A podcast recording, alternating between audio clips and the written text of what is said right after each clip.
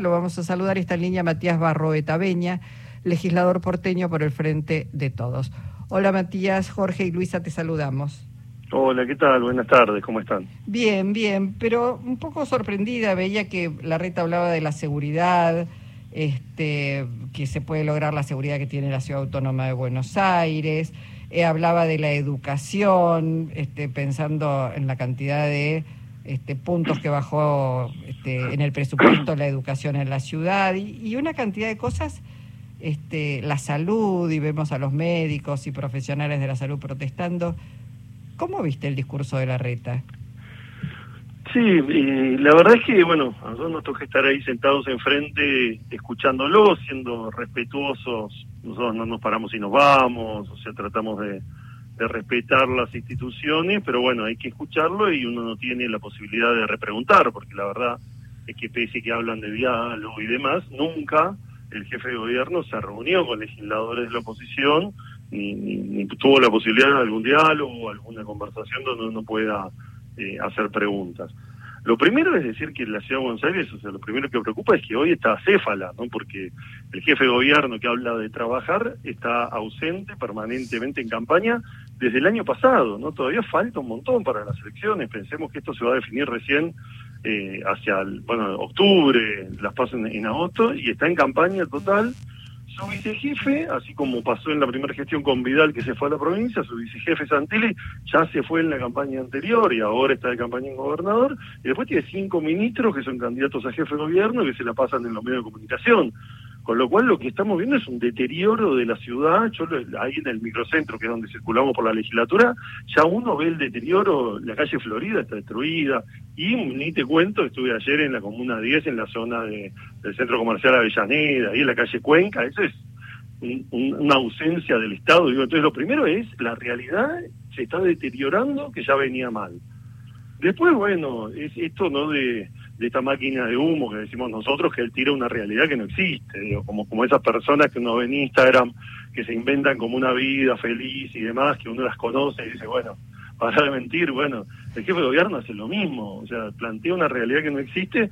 El tema de la inseguridad es un tema clave, porque bueno, recordemos que tiene al ministro de Seguridad de licencia, es decir, estamos sin ministro hace dos meses, con una persona que está grabada su propia voz y sus audios eh, aceptando que está cometiendo delitos directamente o complotando para cometer delitos.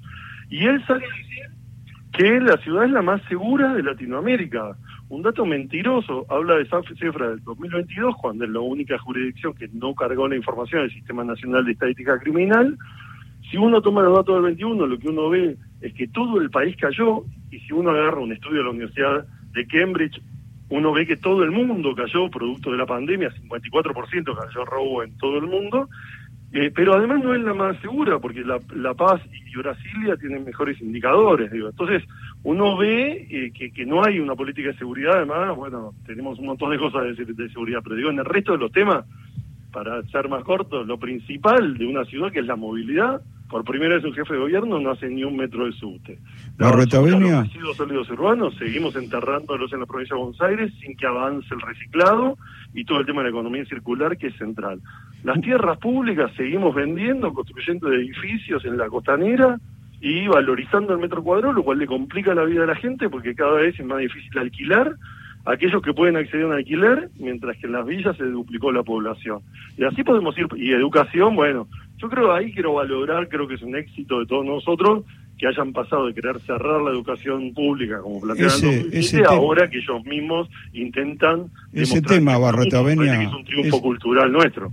ese tema quería eh, remarcar porque una de las cosas que más me sorprenden es que justamente después de desfinanciar año a año la educación bajando cada vez más el presupuesto toma como bandera la educación. Esto es una cosa sorprendente. Es decir, el mismo gobierno que está dejando de lado cada vez más, ninguneando la educación, elige ese como uno de los temas de bandera, como si fuera donde se hace fuerte cuando no tiene ningún elemento real en que sustentar esa, ese, planteo, ¿no? Es sorprendente, digamos, la, la operación marketinera que se hace con eso. Por eso, yo, yo creo que, a ver, los datos son contundentes. eh, el presupuesto cayó cerca de 20 puntos en educación desde que es en gobierno, infraestructura escolar eh, no solo cayó, sino que ejecuta en el 30% de los fondos. Nosotros el año pasado relevamos más de 90 obras que salieron en el boletín oficial, solamente hicieron 30, que son las más chicas. O sea, los números son contundentes. Lo que digo es que la preocupación de ellos por tratar de hablar del tema implica que toda la movilización y todo lo que hemos señalado les ha hecho daño. Lo mismo digo con el tema de la costanera, por ejemplo, la venta de tierra la movilización, las 50.000 firmas por la audiencia, por la iniciativa popular, la instalación que se hizo de lo que es el proceso de venta, lo obligó a salir a decir que en la costa a hacer un relleno, a tratar de vender. Ahora en Costa Salguero están haciendo trampa en vez de construir los edificios, porque todavía no se lo permite la justicia, agarraron la parte del golf y lo van a inaugurar en campaña diciendo ven que era un espacio verde, cuando en realidad tiene toda la, la columna de edificios, ya la tiene planificada, aprobada por la legislatura y la va a hacer. Pero digo, me parece que quiere decir que en la ciudad de Buenos Aires la población le preocupan esas cosas. Y me parece que eso es bueno, le preocupa. Eh, él lo, lo hace porque a la gente le preocupa la, el espacio verde, le preocupa la educación pública. Obviamente que después está la distancia con la realidad.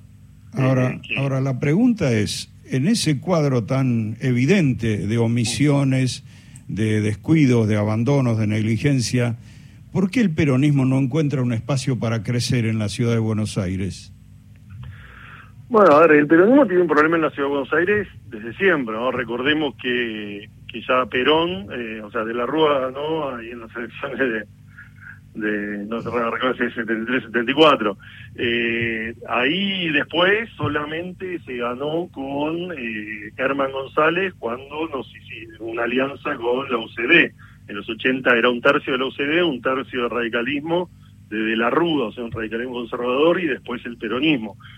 Yo creo que el peronismo necesita en la ciudad de Buenos Aires de construir acuerdos con sectores que a veces no se sientan representados por nuestro discurso y eso es por dos motivos. Uno, porque a veces cuesta en ese, en ese armado de un proyecto de país poder integrar a sectores populares que, que por ahí se intenta hacer confrontar.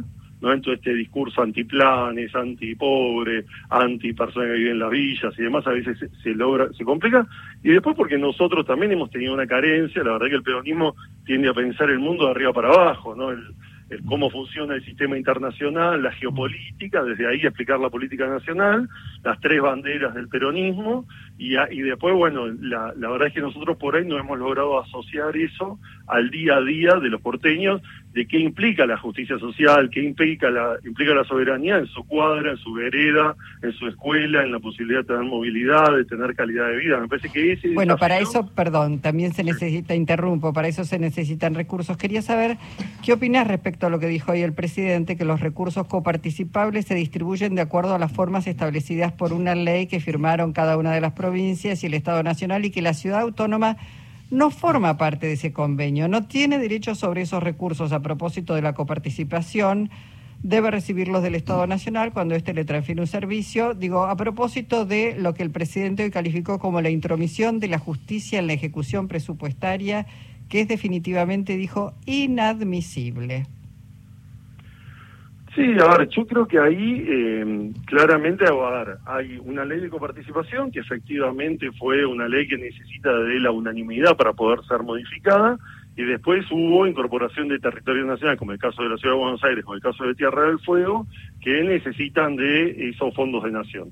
Obviamente que cuando hablamos de fondos de nación, la oposición trata de decir, no, son los fondos de ustedes, no son los del país esos fondos de la nación se ejecutan en todas las provincias, en obra pública, en política pública, con lo cual son los fondos, o sea, lo que va a la ciudad de Buenos Aires se le quita en términos de posibilidades al resto del país.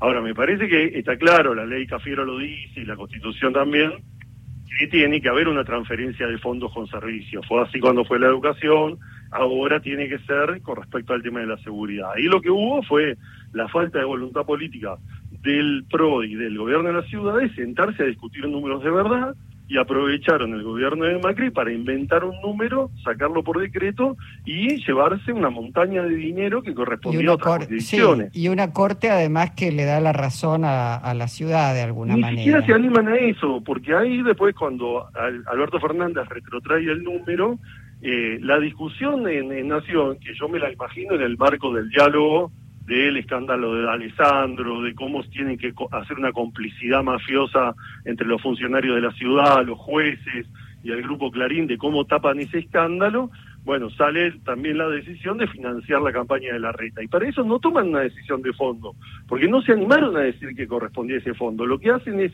un amparo y deciden que a partir de hoy, ya mismo, para financiar la campaña, hay que girarle una montaña de plata, 160 mil millones de pesos por mes. Y esa plata eh, no dicen le corresponde el 3,2 o el 2,95 que sería hora de coparticipación. Dicen que es hasta que se decida, o sea, no se animaron a decir que tiene razón. Lo que pasa es que es una barbaridad eh, y, que no tiene ningún fundamento además. Entonces hay un decreto de, de Macri sin fundamento, esta decisión de la Corte y después lo que hay es un informe de Batakis en su momento cuando tenía el área de provincias en el Ministerio que da un número totalmente diferente y de hecho la ciudad muchos de los fondos que recibe para, para justicia y seguridad se está usando por ejemplo en pagarles y repartir plata como el caso de Capuchetti que es la jueza que tiene el caso del magnicidio de Cristina, del intento de magnicidio que cobra como docente o de Alessandro que está cobrando como docente de esa caja que armaron para repartir entre los jueces amigos. Clarísimo, Matías. Bueno, gracias por tu participación hoy en Encuentro Nacional. ¿eh? Muchísimas gracias a vos, saludos a ambos y gracias como siempre por dar esta posibilidad de, transmitir nuestras, nuestras miradas. Abrazo, gracias. Matías Barroeta Beña, legislador porteño del Frente de Todos.